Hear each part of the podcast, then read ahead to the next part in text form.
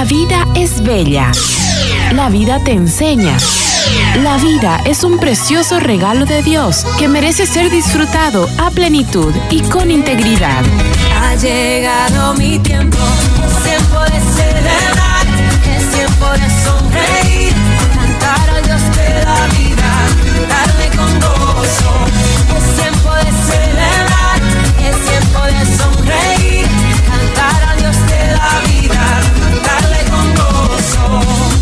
Bienvenidos a su programa. ¡Viva la vida! ¡Viva la vida!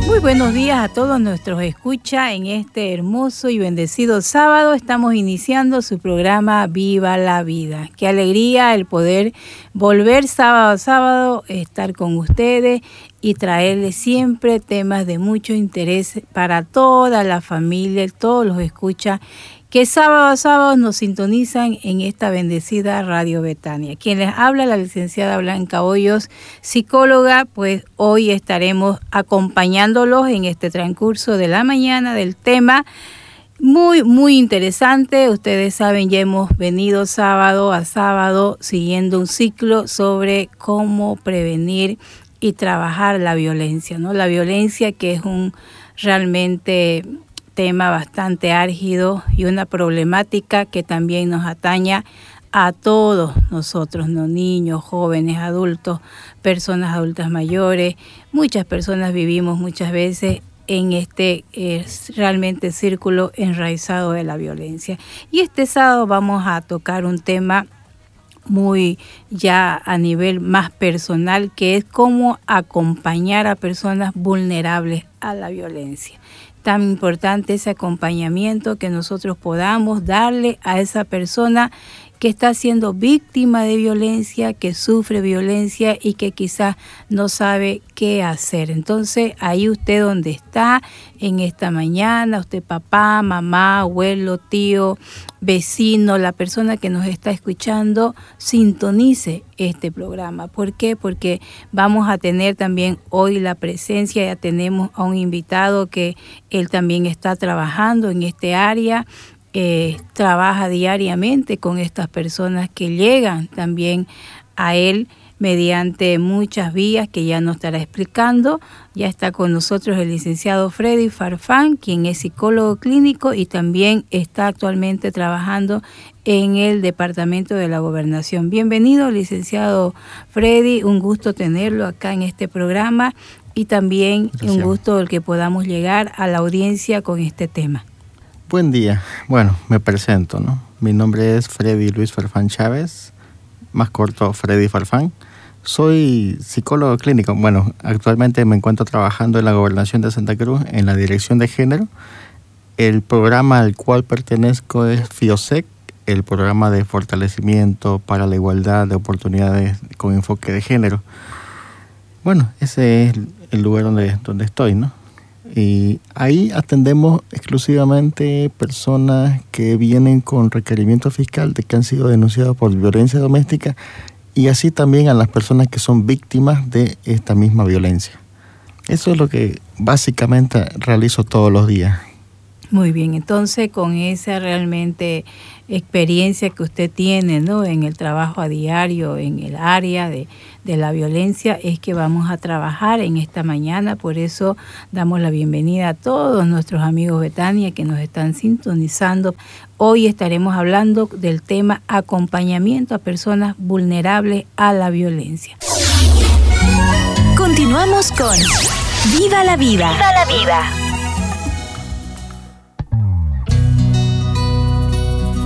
Este sábado, en, ya en el ciclo de la violencia que estamos tocando en todo estos tiempo en Viva la Vida, estamos con el tema acompañamiento a personas vulnerables a la violencia. Y vamos a ver, eh, licenciado Freddy, qué es la violencia y cuántos tipos de violencia existen. Quizás ya lo conocemos, ya lo sabemos, a ver, vamos un poquito a refrescar esos términos de la violencia. Bueno, la violencia viene de parte intencional de, de someter a alguien a hacer algo que contra una voluntad, ¿no? Entonces, eh, implica necesariamente someter a la otra persona sobre cosas que uno quiere que haga sobre su voluntad, ¿no? En este en esta ciclo en la violencia primero tiene que haber la intencionalidad y una persona que que recibe la, la violencia y esta es la que la que viene con efecto. Algunas veces viene con, con la fuerza física y otras veces con el, el abuso del poder, ¿no? El abuso del poder que tiene la persona para poder hacer justamente esto. Bueno, los tipos de violencia ya los conocemos. Eh, la ley 348 reconoce al menos unas 16, pero solamente vamos a mencionar unas, unas, unas 5. La, la violencia física, que eh, viene explícitamente con el uso de la fuerza para poder eh, eh, someter a la otra persona. Algunas veces hay marcas, otras veces no hay marcas en esta, en esta situación. La otra es la, la violencia psicológica que está con la intencionalidad verbal de agredir a la otra persona, ya sea a través de insultos, a través de agresiones. Y en algunas situaciones son de manera indirecta, ¿no? No necesariamente va directamente a la persona, pero de una manera indirecta va eh, atacando a la persona y a lo largo del tiempo, de manera, ya cuando es un largo tiempo, de manera sistemática, esto ya se va convirtiendo en, un, en algo agobiante para la persona que está recibiendo la violencia, ¿no? Entonces ya lo hace como algo eh, más, lo siente más, más agudo, ¿no? Y es así que va incrementándose gradualmente hasta que eh, la violencia psicológica se, se hace más evidente. Eh, por otra parte tenemos la, la violencia sexual, que, que consiste básicamente en que agrede a la otra persona en contra de su voluntad, obliga a la otra persona a tener actos o prácticas sexuales en contra de su voluntad. ¿no? Eh, hay otra que es la violencia patrimonial, ¿no? que tiene que ver con los objetos, documentos, bienes de las personas. Eh, a veces se hace un uso indebido, ¿no? Eh, por ejemplo, cuando le saca hace uso eh, de la, del dinero de la víctima, ¿no? Sin su consentimiento. A veces le pide la tarjeta de débito eh, o el sueldo hace que le entregue a través de manipulaciones. Estos son los, los, tipos de violencia. Hay una que se que en la ley 348 que es la violencia doméstica familiar, ¿no? Familiar doméstica se llama. Ahí intervienen todos los tipos de violencia, ¿no? Que está que la persona que es víctima de violencia doméstica, ahí interviene eh, la agresión física, la agresión psicológica, la agresión sexual, la agresión patrimonial y hay una afectación psicológica y emocional ahí en, en la persona que, que, es víctima de violencia. ¿no? Entonces... ¿Y quiénes son las víctimas de violencia doméstica, licenciado? Las víctimas de violencia generalmente eh, son mujeres y niños, ¿no? Y hay otros grupos vulnerables, ¿no? Eh, pueden ser personas con discapacidad, pueden ser también eh, las personas de la tercera edad y también otras eh, como hay otro tipo de masculinidad, ¿no?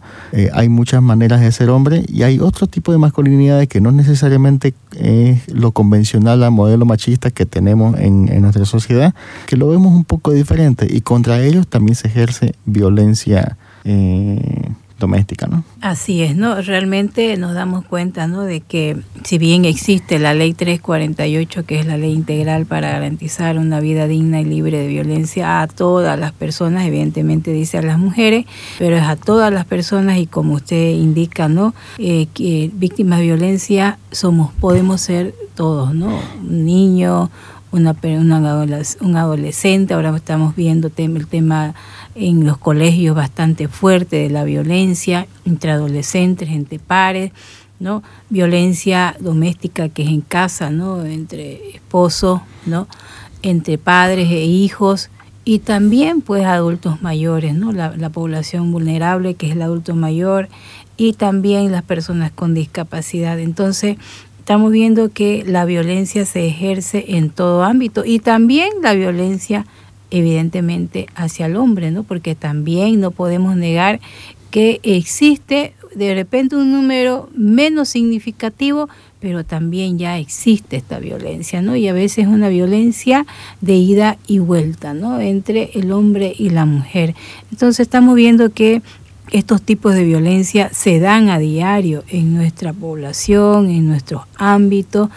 Quizás los podemos un poquito, ¿no? Ir trabajando y parando a través de sanciones, de, como la ley 348 nos, nos indica medidas de protección, pero eh, tenemos que pensar que lamentablemente la violencia a veces no se acaba, porque también ahí está un, un problema que es bastante fuerte, querido licenciado Freddy, que es el ciclo de la violencia. Y eso es muy importante explicar a la, a la audiencia de por qué nos manejamos muchas veces en este ciclo de violencia, porque a veces hay mujeres que denuncian, ya, pero cuando ya acordamos a los meses o al año vuelvan nuevamente con el agresor.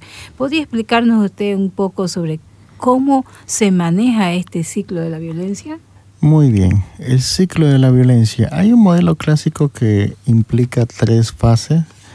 La primera fase es la fase de tensión, hay una segunda fase que es la explosión, que es la salida de la tensión, y la tercera es la luna de miel. Vamos por partes. La primera, la línea de tensión, ¿no? Es cuando el agresor se siente eh, frustrado y tenso.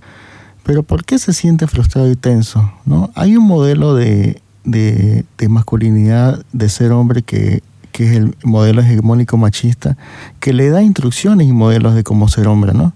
Eh, vemos el, el, clásico caso de, de, una, de un hombre que no llega temprano a su casa los viernes eh, en, el hogar no es saludable para la esposa porque ella se preocupa, pero para el modelo machista eh, que salga y que desestime eh, lo que espera la mujer de su, de su pareja entra en contradicción. Y es ahí donde el hombre se siente incomprendido, ¿no? Que estoy obedeciendo el modelo, pero me siento frustrado en casa. Y esa es la frustración que, que siente la persona, en este caso el agresor, y sienten esa tensión, se siente confundido, incomprendido y es así que, que empieza las discusiones, empieza en algunas cosas algunos insultos y bueno, por otra parte la víctima se siente atemorizada, se siente insegura ¿no? frente a este escenario. Eh, la fase de, explosión es la segunda, ¿no? cuando ya eh, son las consecuencias de, de, la de la fase de tensión, que como previamente hay un, hay un modelo que, que está ejerciendo y está, eh, y está emulando la persona, el, el, agresor. Y en esta fase de explosión ya hay, ya hay golpes, ya hay, ya hay una intención explícita de hacer daño a la otra persona, ¿no? La otra persona ya, ya se siente, en este caso la víctima, se siente con la agresión, tiene la afectación de, de las lesiones que puede producirla. ¿no? Y hay una tercera fase que es la fase de luna de miel. En esta fase de luna de miel es cuando ya se hay como un remordimiento en el agresor, ¿no? Eh, se siente culpable, eh, le pide disculpas a la persona, le dice que no fue su intención, eh, le le, promete que nunca más va a volver a, comportarse de esa manera. Y bueno, la otra persona con la expectativa, la víctima en este caso, eh, bueno, ve que le cree a él, ¿no? Ve que como ya la otra persona cambió su, su estado de ánimo, su, eh, la forma como, como interacciona con ella de una manera muy amable, entonces accede a perdonarle, ¿no? Es por eso que eh, se vuelve nuevamente el ciclo de violencia. Una vez calma la agua y nuevamente comienza con el ciclo, se frustra frente al modelo, explota con la agresión y nuevamente eh, intenta calmar todo. ¿no? Entonces, este es un ciclo repetitivo que, que se da ¿no? en, en, el ciclo de la violencia y hay que frenarlo. ¿no? Y bueno, eso son la, lo que es el ciclo de la violencia. Y eso es lo que realmente vivimos, ¿no? Muchas personas víctimas de, violencia. ¿no? Este ciclo de la, violencia de repente no se da de esa misma manera ¿no? Porque puede darse también, este, no siempre de, de esa, De esa de misma manera forma, lineal, ¿no? digamos, ¿no? Sí. Pero sí, en muchas parejas se vive el ciclo de la violencia, ¿no? Ya se vuelve un, un ciclo patológico, enfermizo, hasta cuando ya hemos visto, ¿no? Muchos, muchos casos también acá en nuestro país, en nuestro, en nuestro departamento de feminicidio, de personas que han llegado ya a lo último. ¿Por qué? Porque vivían año tras año en esta situación. Eh, yo conozco gente que lo ha denunciado N veces a su agresor, ¿no? Pero y vuelve, vuelve, ¿no? Nuevamente vuelve. ¿Por qué? Porque realmente también luego vamos a ver por qué se da eso, ¿no? Este, es importante también, eh, querido licenciado, ¿cómo saber que una persona está siendo víctima de violencia? ¿Qué características existen? ¿Cómo podemos determinar? ¿Cómo podemos determinar cuando una persona es víctima de violencia? Bueno, primero hay un... eh, hay insultos, ¿no? Hay una manera de, denigrar a la otra persona, ¿no? Inicialmente empieza con bromas hirientes, leve, y así progresivamente va hasta una agresión y un- unos insultos totalmente que no, que no son de, de agrado de la, de la víctima, ¿no? Segundo, ¿no? Hay un... eh, como un intento de obstaculizar que la, que la persona acceda a trabajos, eh, que acceda a, estudiar, ¿no? A, ¿no? a valerse por sí misma, ¿no? O buscar otros espacios donde ella puede tener interacción con gente, ¿no? Eh, también hay casos donde le prohíben este, o le restringen o la convencen de que no es bueno que esté con sus amigos o no es bueno que esté incluso con su propia familia. Y hay casos que meses y años no logran ver eh, a su familia. También está el control, ¿no? el control que ejerce la persona. Eh, ¿Qué tipo de cosas controla? Eh, está, ¿Qué es lo que gasta? ¿Cuánto gasta? Incluso le están controlando cada, cada centavo que le dan. ¿no? eh, a qué lugares va y visita, ¿no? Eh, qué cosas también, eh, qué medicamentos puede tomar, ¿no? Y qué, qué ropa debe usar para cada... Es decir, que empieza con, con un mecanismo de, de que si no haces lo que yo quiero, me enojo, ¿no? Son primeros minúsculos eh, síntomas o, o comportamientos de, de manipular a la persona, ¿no? Inicialmente se enoja un poquito, ¿no? Y es como una comercialización. A cambio de que yo no me enoje, haces lo que yo quiero, ¿no? Entonces ahí progresivamente va incrementando la, la agresión, ¿no? También hay otro patrón muy interesante que es el, los celos. La- se sienten posesivos ¿no? con su pareja, ¿no? Eh, se sienten demasiado posesivos que no puede verle nadie ni nadie y constantemente como tienen este miedo que, que hace que peligre su, su, masculinidad, en este caso, de, de esta percepción errónea de hombre, le hacen acusarle a la otra persona que le es infiel, ¿no? Es una inseguridad que va tan, tan distorsionada que, que hace, le acusa a la otra persona que, que le es infiel, que constantemente le está hablando a las otras personas, que constantemente está no puede ni no puede ni, ni llamar a alguien que ya está suponiendo que le está haciendo infiel, ¿no? Bueno, esto también se da cuando consumen alcohol, ¿no? Eh, algunas personas consumen eh, drogas ilícitas y esto hace que la persona sea de agresiva o se comporte de manera muy brusca con la persona, ¿no? Eh, ya si, si sienten eso, eh, ya es que está en- envuelto en, en violencia. Bueno, también se dan lo que son las amenazas, ¿no? Les amenazan de manera violenta, a veces hay un uso de objetos o, o armas, ¿no? Eh, para poder intimidar a la otra persona, ¿no? Bueno, también hay, si le golpea, si hay pellizcos, si hay cosas así, si hay golpecitos, empujones, eh, también, también no, no hay que, que, tolerar eso y, hay que mucho ojo cuando sucede esta situación. Bueno, también está la, lo que son ya los- la- las prácticas sexuales que no son para nada agradables cuando son obligados, ¿no? Cuando son obligados y su sin su consentimiento, ¿no? Y por último, estas personas que, que, ejercen violencia, que son, que son agresores, eh, hay una distorsión totalmente fuerte y lo he escuchado muchas veces que el culpable directo de la agresión que él tiene es la otra persona, ¿no? Eh, es- escuchamos frases como vos me hiciste enojar, ¿no? O vos me, vos me provocaste que yo haga así, que yo, que yo haga esto, ¿no? Eh, yo te pegué porque, porque fue tu culpa, ¿no? No, vos me hiciste enojar, ¿no? Es, decir, que está eh, evadiendo la responsabilidad de sus propios actos. Y la persona agresora es responsable de sus actos, es responsable totalmente y consciente.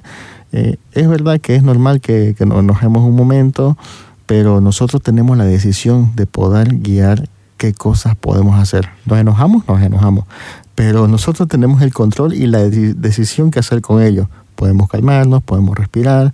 Hay muchas alternativas que se está trabajando, ¿no? Eh, hace mucho, hace un poco tiempo estábamos trabajando con, con los ejercicios de respiración, que es algo muy, muy sencillo y, acompañamiento de, relajación muscular. Eso equivale a un medicamento para poder estar tranquilo. ¿no? Entonces, hay mecanismos y alternativas para poder, eh, eh, para poder como alternativa a la violencia, ¿no? Así es, ¿no? Y es importante, ojo, ¿no? Lo que acabamos de decir, que eh, ustedes que están escuchando vayan analizando personalmente, ¿no? Porque hay personas que están acostumbrados ya, ¿no? A tratarse de una forma tan descortés, tan violenta, que en muchas familias ya es normal y son patrones de conductas que se vienen eh, realizando a diariamente, ¿no? Y eso es lo que vemos ahora, por eso muchos niños, muchos jóvenes, muchos adolescentes tienen patrones de conductas violentos. ¿Por qué? Porque son patrones repetitivos en la familia.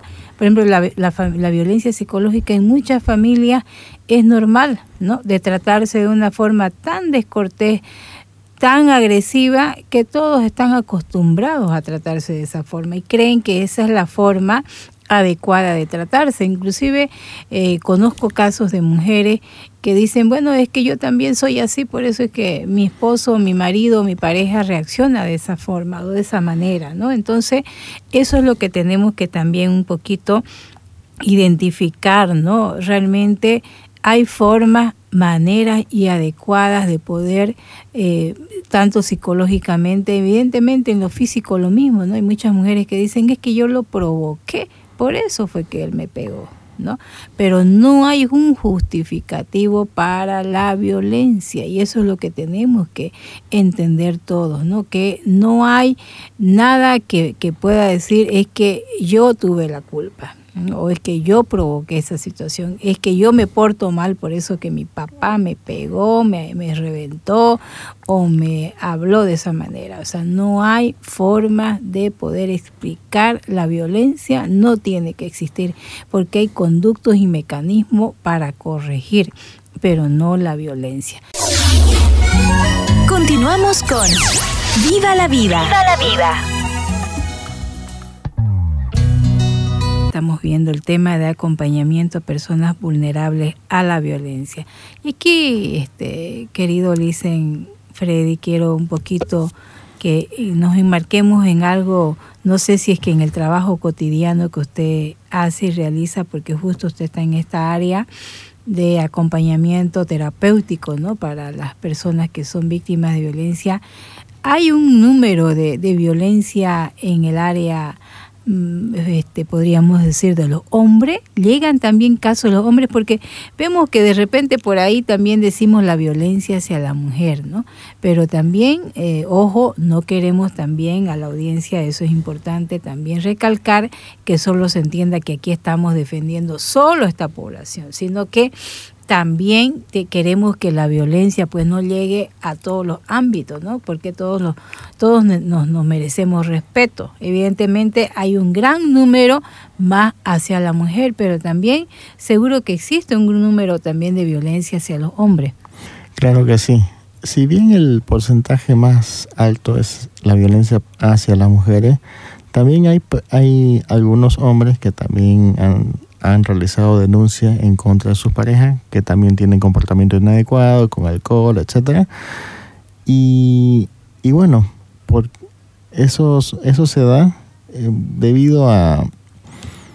Y llegan pocas denuncias debido también a la vergüenza que pueda sufrir esta persona, ¿no? Por el modelo hegemónico machista que el hombre no puede ser débil, que no puede ser vulnerable. Eh, hay ciertas instrucciones de la cultura machista que en eso también se está trabajando desde la dirección donde, me encuentro trabajando eh, para cambiar esa figura, ¿no? Que la ley 348, si bien se dice ley para garantizar eh, para proteger a, las mujeres, también protege a, a, los, a, los, hombres, ¿no? Entonces también pueden, también protege a los hombres o mujeres, ¿no? Si bien el título menciona eso, pero también protege a las personas vulnerables de violencia, ¿no? En este caso, hombres también van incluidos. Muy bien, y ahora, ¿cómo podemos nosotros abordar este tratamiento a víctimas de violencia? ¿Cómo podemos trabajar? Bueno, dentro del tratamiento que se le brinda a las personas que, que han sufrido violencia, eh, se da tratamiento psicológico, ¿no? Esto va con unas tres líneas eh, de tratamiento, ¿no? La primera es la que con la que más trabajamos la terapia cognitiva conductual, ¿no? Eh, se trabaja a nivel de pensamiento y comportamiento, ¿no? pensamiento y comportamientos que le generan malestar a la misma persona, ¿no? Dentro de las mismas ideas que ellas tienen y, estos comportamientos que tampoco no les permite afrontar adecuadamente a la situación de violencia, ¿no? Entonces hay técnicas también acá en la terapia conductiva conductual donde principalmente será la, la, reestructuración cognitiva, ¿no? que, se, que es cambiar las creencias inadecuadas que se tiene acerca de la violencia por otras correctivas. ¿no? Por ejemplo, eh, pensar que la otra persona va a cambiar es una distorsión cognitiva, ¿no? que pensar que desde su experiencia que algún día va a cambiar es una distorsión de pensamiento que nos produce un malestar, ¿no? Estamos aguantando y sufriendo con la esperanza de que vaya a cambiar. Entonces, eh, como así también hay otras distorsiones cognitivas, ¿no? Que, que las cosas van a mejorar o, ¿no? Que algún día, sin que mágicamente, ¿no? Ciertamente hay un, hay un comportamiento asertivo que uno tiene que tener para poder poner límites a la persona, ¿no? También trabajamos con otras técnicas que son eh, un entrenamiento de habilidades sociales. ¿Por qué?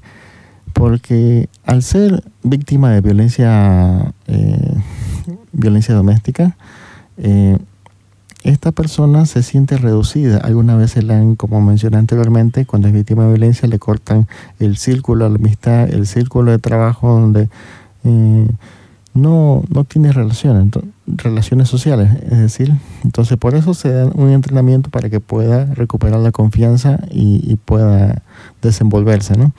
También hay otra parte que son la exposición gradual a la situación, a, las situaciones temidas. Estas situaciones temidas son las que mm, le generan ansiedad, le generan temor y para poder superarla es exponerse gradualmente a la misma situación y que la persona sea capaz de poner límites o de actuar asertivamente para poderse sentirse en confianza de poder eh, eh, desenvolverse en todas las áreas. También eh, tenemos el entrenamiento al estrés, ya que las personas que están en situación de violencia experimentan carencia de sueño, hay una fatiga, por las mañanas se sienten cansadas, que es a consecuencia del estrés. Durante el día su memoria no está bien a causa del estrés, ¿no? Hay, algunos olvidos, como que incluso en el área laboral las personas que continúan trabajando y, tienen violencia doméstica no pueden desenvolverse adecuadamente, tienen problemas en ese sentido, ¿no? Eh, entonces son esas cuatro áreas que aborda la terapia cognitiva conductual. También hay otra, hay otra que son centradas en el trauma, eh, que estas trabajan directamente en las experiencias negativas y los recuerdos negativos, ¿no? Eh, los aborda bien de cerca para, para poder este, intervenir en ello, ¿no? Eh, algunos de los síntomas que se, que se trabajan en ellos son en las personas que tienen estrés postraumático, eh, alguna depresión, una baja autoestima. Estos tipos de, síntomas que experimenta la persona con, víctima de violencia o agresiones eh, se las trabaja, ¿no? Hay varias técnicas, ¿no? Que una es mindfulness, otras son EMDR, que es reprocesamiento a través del movimiento ocular, y así entre otras que, que van allá. Mm, tratamos con, con mindfulness, que es una técnica para poder, eh, poder tratar el, eh, los síntomas de, la agresión psicológica. ¿no? También hay otra modalidad que, también es efectiva, sin embargo, eh, en un futuro se, se, se, tiene programado, es la que, que exista terapia de grupo, ¿no? que exista terapia de grupo donde haya personas con similares características en cuanto a la experiencia a la violencia, ¿no? Que hayan sido víctimas de violencia. Esto permite compartir algunas experiencias, sus emociones, sus sentimientos. Incluso pueden aconsejarse entre ellas, las mismas personas que han pasado y cómo paulatinamente van superando esta situación. ¿no? Y también permite que haya un, un apoyo social para que puedan salir adelante. Y si de repente yo en casa no estoy tengo un familiar o tengo una persona o conozco un amigo, una amiga o alguien que, que estimo mucho, ¿cómo yo puedo acompañarla a esa persona que está sufriendo víctima de violencia? ¿Qué puedo hacer? ¿Qué se puede hacer cuando una persona, cuando encuentro yo una persona, primero no hay que buscarlas, ¿no? Pero si llega la oportunidad hay que estar preparado, ¿no? Eh, para poder este, intervenir a esta persona y poder acompañarle, es necesario un pequeño esquema, ¿no? Que lo llamamos nosotros primeros auxilios psicológicos. Así como brindamos eh, primeros, eh, primeros auxilios a las personas, también tenemos un modelo que es primeros auxilios psicológicos, ¿no? Que básicamente tenemos que tener preparado eh, varias, varias conexiones, ¿no? Varios elementos, ¿no? En este caso, conocer las instituciones que brindan apoyo, conocer qué servicio de salud hay, hay a disposición y conocer a la persona, ¿no? Que, qué tipo de necesidades o ayuda necesita en ese momento, ¿no? Entonces, primero tengo que tener conocimiento de estas cosas, ¿no? Después tenemos que observar a, la persona, ¿no? ¿Qué, ¿Qué, tipo de ayuda puede necesitar, ¿no? En este caso que, por ejemplo, hemos encontrado una persona víctima que le ha pegado al lado del vecino y se encuentra en crisis, eh, se encuentra llorando, ¿no? Entonces tenemos que observar qué necesidades tiene, si tiene algo roto, si, ¿no? Pero ante todo evitar preguntas eh, como el tipo ¿por qué? ¿no? Esa automáticamente a la persona le hace sentir responsable o culpable de esa situación y no tiene que suceder eso. Si queremos tomar, prestar primeros auxilios psicológicos, tenemos que preguntarle en qué podemos ayudarle ¿Quieres que le, que le diga, por favor, en, en qué cosas puedo ayudarle? Mire, yo conozco sobre esto, esto y esto, y estas instituciones puede llegar. Aquí en un hospital, si es que es una agresión, aquí en esta institución puede eh, denunciar. Que hay, hay varias instituciones donde se puede denunciar, ¿no? El primera, dentro de la ruta crítica para poder denunciar son las EPI, ¿no? Las EPI son las estaciones policiales, ¿no?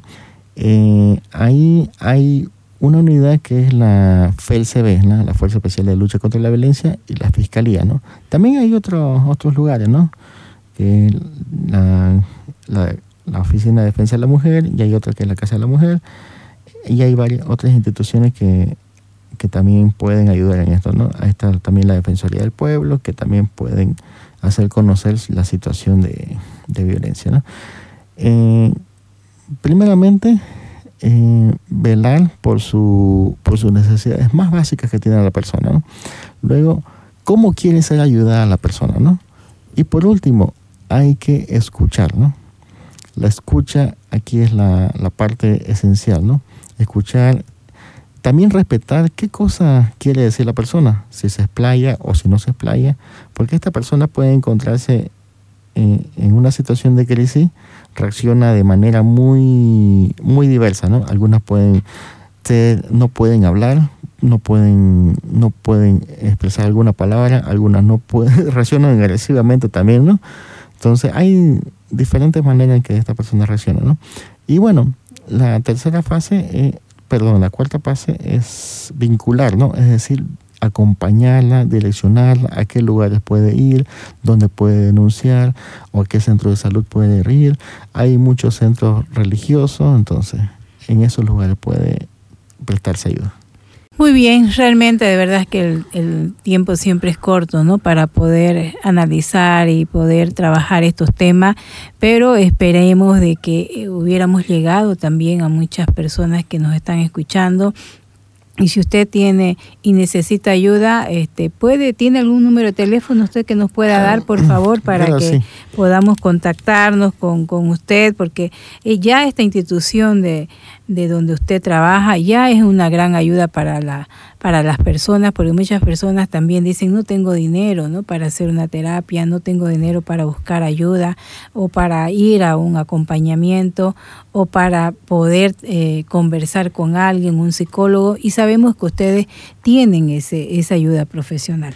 Claro que sí. El número de teléfono es el 6907 8815. Otra vez lo digo para que puedan anotarlo. 69 07 88 15. Se atiende en la oficina de, del tercer anillo Virgen de Cotoca a partir de las 8 y media de la mañana hasta las hasta antes de las 4 de la tarde, en, en horario continuo.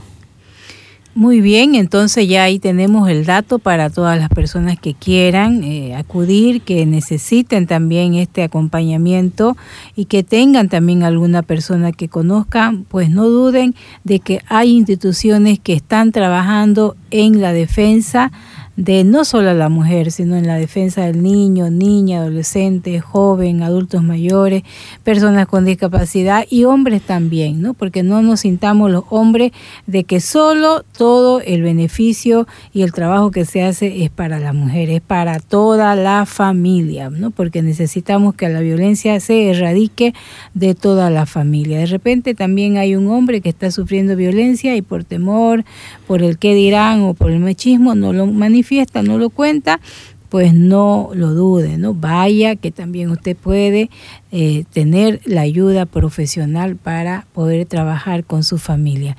Bendecida semana, bendecido fin de semana.